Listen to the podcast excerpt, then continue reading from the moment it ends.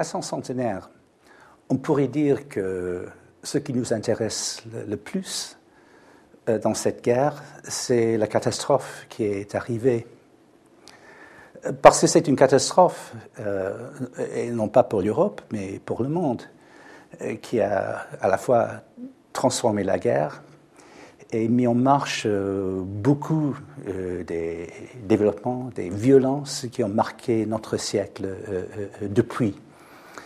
Donc on pourrait même dire que par rapport euh, aux origines de la guerre, aux causes de la guerre, quoi que soient les explications, ce qui compte, c'est l'écart, le gouffre, en fait, entre ces, ces, causes de la guerre et la guerre elle-même, et sa puissance transformatrice. C'est cela que les contemporains n'avaient pas compris, n'avaient pas appréhendé, n'avaient pas vu venir.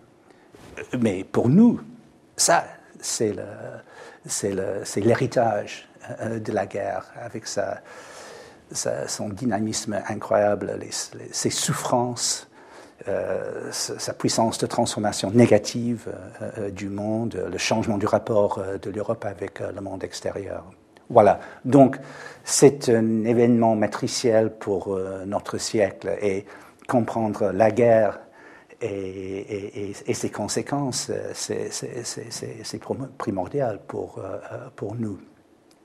Mais il me semble que le sujet de cette exposition, l'entrée en guerre, les causes lointaines et immédiates de la guerre, ont toute leur place dans cette euh, évocation de la Grande Guerre à son centenaire.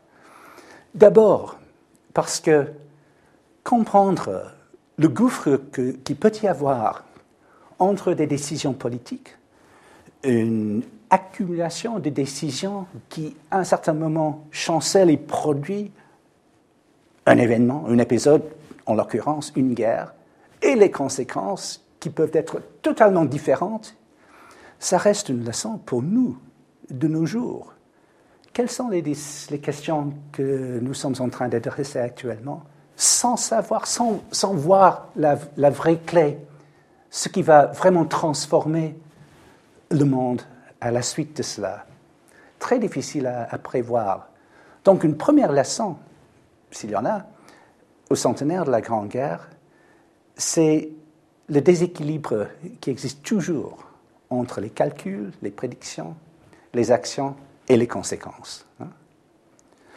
Mais en tant que tel, l'éclatement de la guerre en août 1914 reste un événement énigmatique, fascinant, qui donne à, réfléchir. Par exemple, on pourrait dire une des causes inévitables de la guerre, deux camps, deux camps armés qui, à un moment ou à un autre, allaient produire un éclatement, une guerre. Est-ce vrai?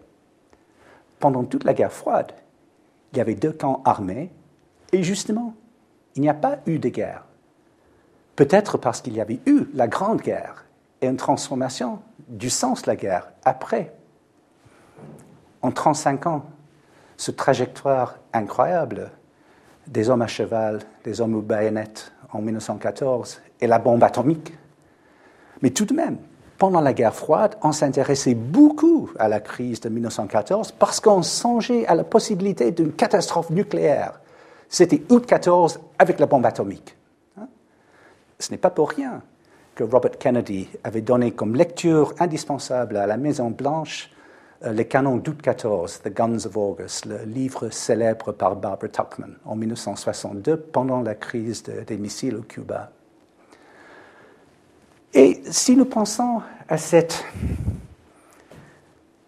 décision, cette accumulation, ces décisions pour la guerre en juillet 1914, qu'il ne fallait pas se faire ruser par, euh, diplomatiquement par, euh, par les camps opposés. Il fallait au moins menacer la guerre si on voulait réussir à tenir tête.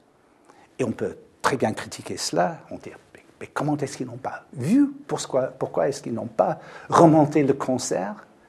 Mais si nous pensons tout simplement 24 ans plus tard, la crise de Munich, là aussi, à la lumière de la Grande Guerre, on avait peur en septembre 38 de refaire juillet-août 14. Et qu'est-ce qu'on a fait? L'apaisement d'Hitler. Est-ce qu'il bluffait? Est-ce qu'il était sérieux? Mieux, en tout cas, mieux ne pas prendre le risque. Donc, même euh, le fait de ces deux camps armés, ce n'est pas clair la leçon à en. Et ainsi de suite. Donc, je dirais que entre ces deux registres historiques, pour comprendre l'éclatement de la guerre en août 14, les causes essentielles, profondes qui rendaient cela presque inévitable, la marge considérable de liberté des hommes politiques, des hommes militaires qui auraient pu éviter cela, entre les deux, qu'est-ce qu'il faut mettre pour nous pour comprendre le lien entre les deux? Il me semble que c'est l'imaginaire. Et l'imaginaire, pour moi, c'est le plus grand sujet dans l'histoire. Parce que l'imaginaire, ce n'est pas simplement ce qui ne se produit pas, mais c'est la dimension imaginaire de ce qui se produit et qui joue un rôle essentiel en ce qui se produit.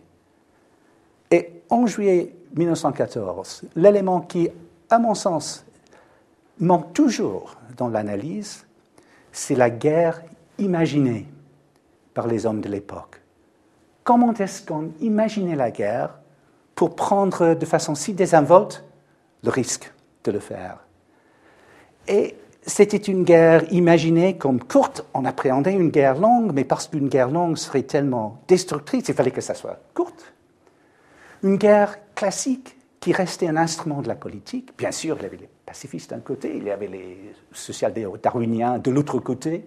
La guerre euh, nécessaire, même la guerre, une bonne chose biologiquement pour la société, mais la masse de ceux qui décidaient, pour eux, ça restait un instrument de la politique. Toujours un pari, bien sûr. Euh, on peut euh, vaincre, on peut être vaincu, mais ça ne transforme pas le monde qui fait la guerre. En fait, c'était tout le contraire. Nous le savons maintenant. Mais pour bien comprendre le risque que les personnes ont pris en 1914, il faut pouvoir reconstituer euh, la guerre imaginée, qui était toujours la guerre classique du 19e siècle, la guerre à l'échelle de l'homme et pas la guerre à l'échelle de la machine, de l'industrie, de la destruction industrialisée telle qu'elle s'est,